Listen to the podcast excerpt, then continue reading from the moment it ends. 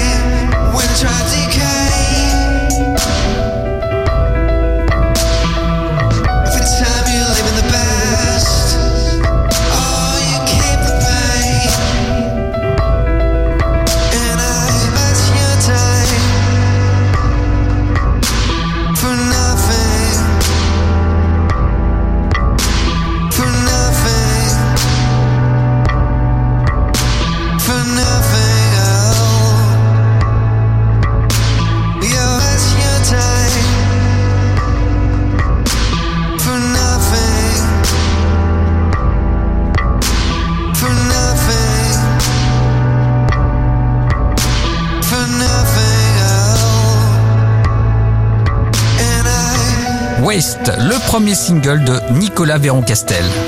Pour contacter Mister Vincent, lezine at alouette.fr et retrouver lezine en replay sur l'appli Alouette et alouette.fr. C'est déjà sur Alouette. C'est nouveau. C'est nouveau. C'est déjà sur Alouette. I'm on my